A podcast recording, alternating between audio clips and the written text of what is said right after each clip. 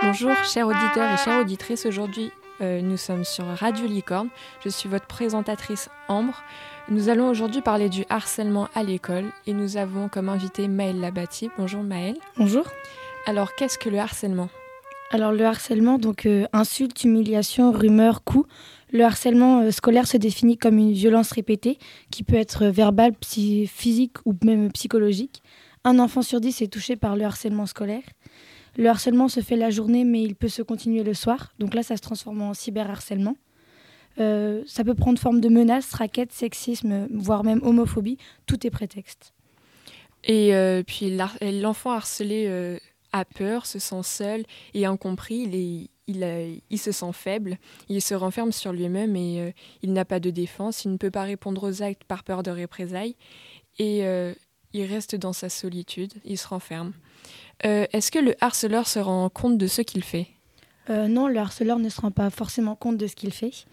Euh, donc dans ces moments-là, il se sent supérieur. Donc il peut faire ça suite à des problèmes familiaux. Donc là, il se défoule sur quelqu'un d'autre. Il ne se rend pas compte des conséquences que cela peut avoir. Donc le suicide, la dépression, voire même l'isolement.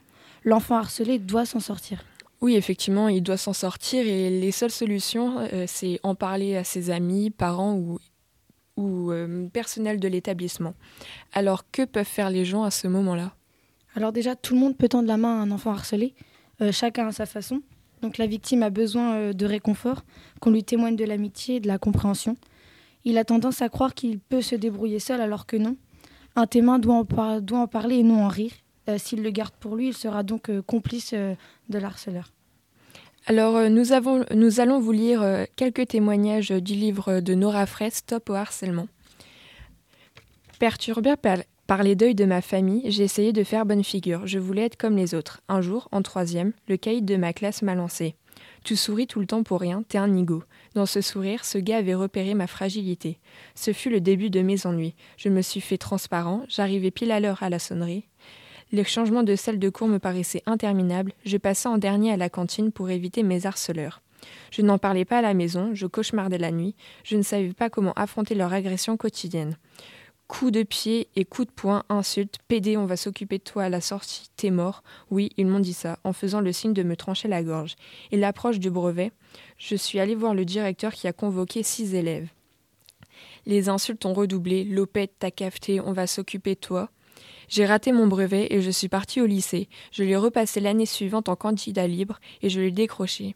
J'ai 38 ans, ces scènes résonnent encore en moi. Je ne supporte pas dans ma vie d'adulte les gens qui manipulent les autres et profitent de leurs faiblesses. Là, j'avoue, je vois rouge. Alors Maëlle, pouvez-vous nous faire part d'un autre témoignage qui vous a touché dans ce livre? Euh, Oui. Il y a près de 40 ans, j'ai été victime de harcèlement au collège où j'étais interne. Pendant un an, j'ai été mis à l'écart par les autres élèves au dortoir comme à l'étude. On me réveillait en pleine nuit, on me punissait, on passait mes vêtements sous la douche, on détruisait mes affaires dans mon armoire. On menaçait tous ceux qui m'approchaient dans la cour. Crachat, intimidation physique, encerclement dans les couloirs, on m'a tout fait. Mon crime, je posais des questions en cours de dessin et de littérature, matière qui m'intéressait. On m'a traité de lèche, je n'osais plus parler en classe. Petit à petit, je me suis retrouvée totalement isolée.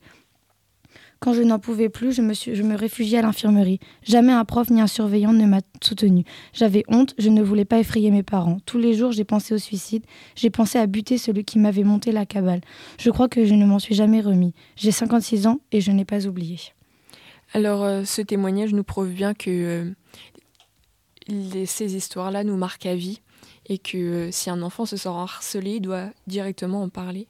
Oui, donc des numéros sont aussi mis à disposition pour les enfants qui ne veulent pas en parler à leurs parents, comme le 119 Allo Victimes, Net Écoute au 0808 807 700, ainsi que l'association Marion la.